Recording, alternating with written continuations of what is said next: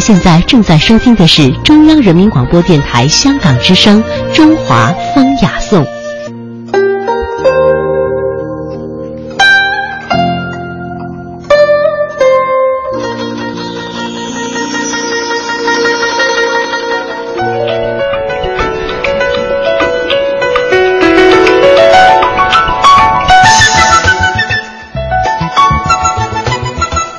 品中华文化精髓，送华夏历代风雅。听众朋友，大家好，这里是中央人民广播电台香港之声数码广播三十二台的《中华风雅颂》，我是李岩。大家好，我是君阳。在今天节目的一开始呢，我们把这个电乐也换了哈，背景音乐呢是非常轻快的笛子声。嗯，今天的节目呢，我们就和大家来说一说非常有魅力的中国乐器——笛子。嗯，呃，我们首先要从一首诗说起哈，这就是李白的《春夜洛城闻笛》：“谁家玉笛暗飞声，散入春风满洛城。此夜曲中闻折柳，何人不起故园情？”可见呢，从古人那里我们就能感受到笛子非常容易引发一个人思乡的这种感情。没错，在节目的一开始呢，我们首先要为大家介绍一下笛子的历史。笛子真的可以说是中国最具特色的吹奏乐器之一。如果大家经常去欣赏音乐会的话，无论是西方的还是东方的，会发现有一个很大的区别，主要都在于这个吹奏的乐器上。而笛子、唢呐这类的，就是中国独具特色的乐器了。一九八六年的五月，在河南舞阳县贾湖村东新石器时代早期遗址当中，发掘出了十六支竖吹的。呃，骨笛，也就是用鸟禽啊这些骨头来制作成的笛子，而根据测定呢，距今已经有了八千多年的历史。竖着吹的笛子，音孔呢有五孔到八孔不等，其中以七孔的呃笛子居多，具有我们与我们所熟悉的中国传统大致相同的音阶。古笛的音阶呢旁边有等分的符号，有些音孔旁边呢还打了小孔。这与中国现在的音调完全一致，仍然可以吹奏现在的民间乐曲。比较著名的作品《小白菜》。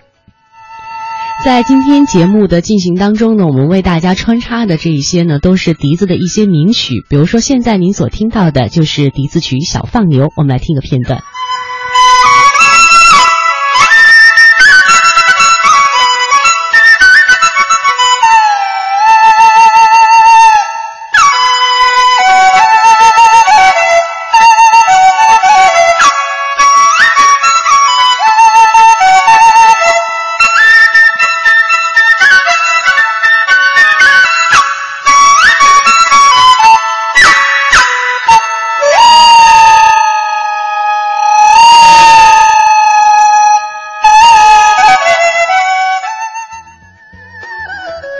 既然笛子有如此悠久的历史哈，那文人雅士呢对它的喜爱也是历史悠久了。接下来我们来说一说，在诗中有哪些关于笛子的一些精彩的记录和描述。笛在中国古代的文学创作当中，特别是在诗词的创作当中，被表现的特别突出。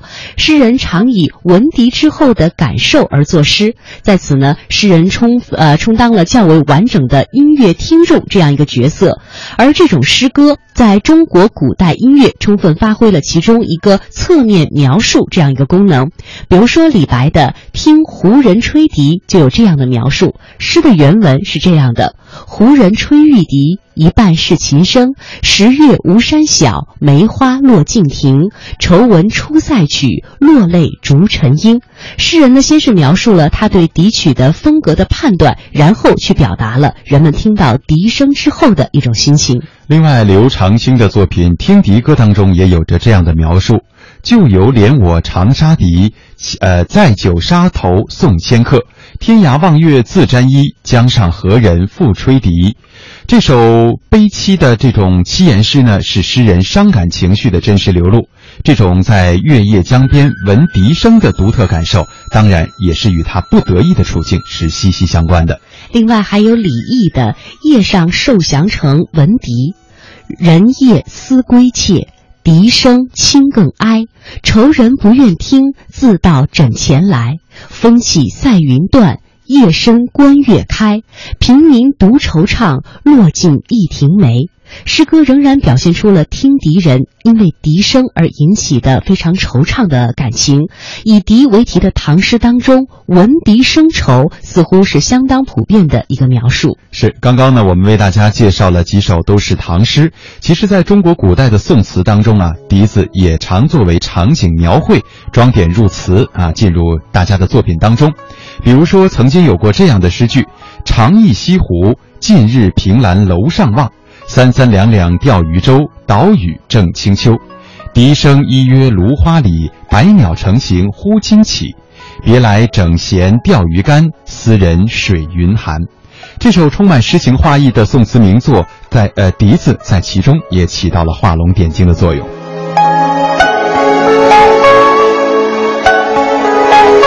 刚才我们和大家一起说到了诗中笛，接下来我们再来说一下乐中笛。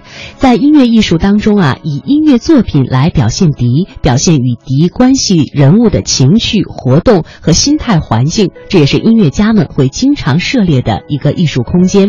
著名的例子呢，就是贺绿汀的钢琴独奏曲《牧童短笛》。这个作品是非常成功的，把中国旋律的运用技术和西洋的写作技巧结合起来。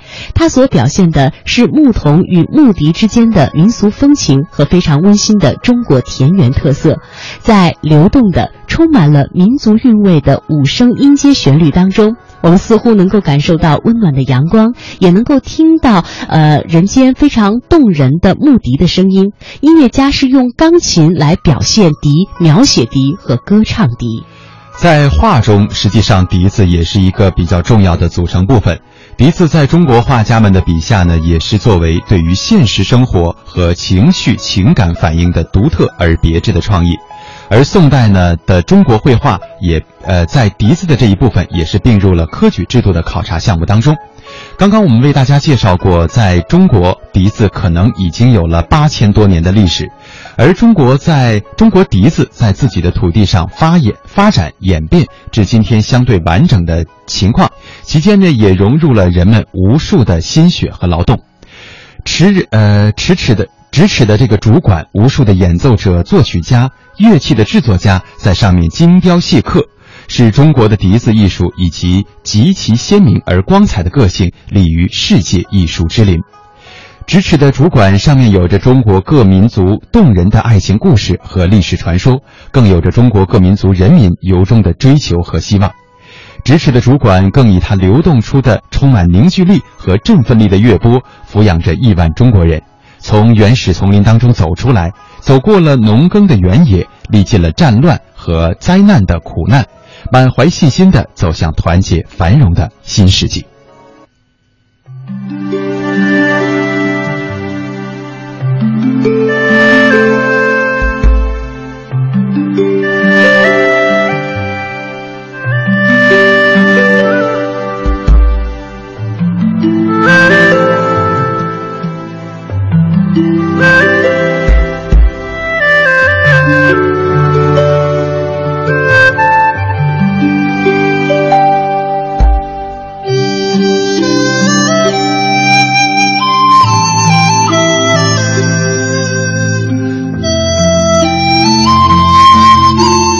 大家所听到的是笛子曲演奏的《美丽的草原》，呃，这是大家非常熟悉的旋律。我们来欣赏一个片段，来感受一下笛子的魅力。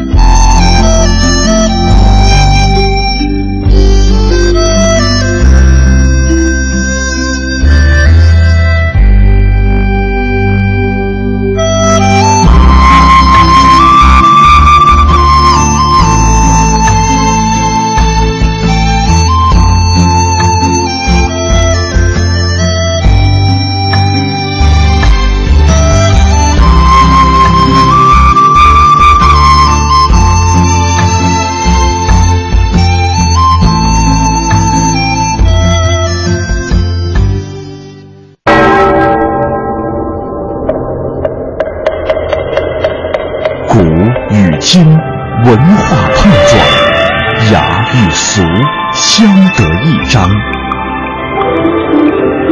与古人对话，和文化同行。这里是中华风雅颂。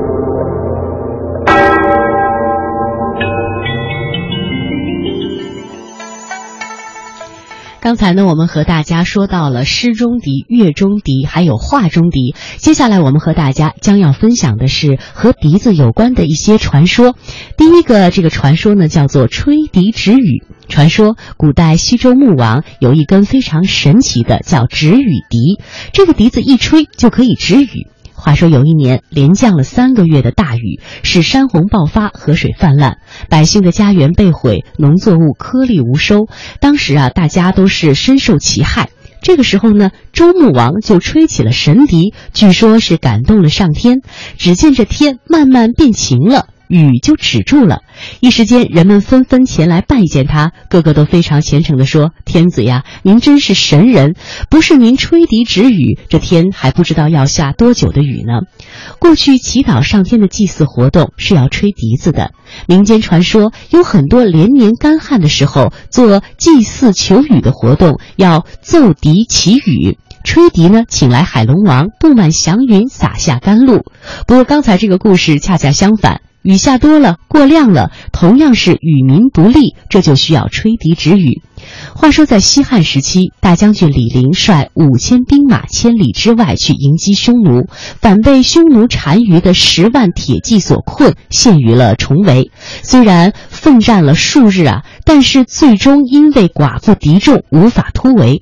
话说，在夜半更深之时，李陵让吹笛高手郭超吹起了笛子，那个笛声啊是相当的悲惨，就连敌将的单于闻之也禁不住涕泪俱下，然后呢就连夜带兵向北撤走了。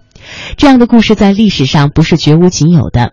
还有西汉的军师张良，用箫声吹散了西楚霸王项羽八千子弟兵，悲歌散楚，致使项羽兵败乌江，全军覆没。用的就是类似的攻心战。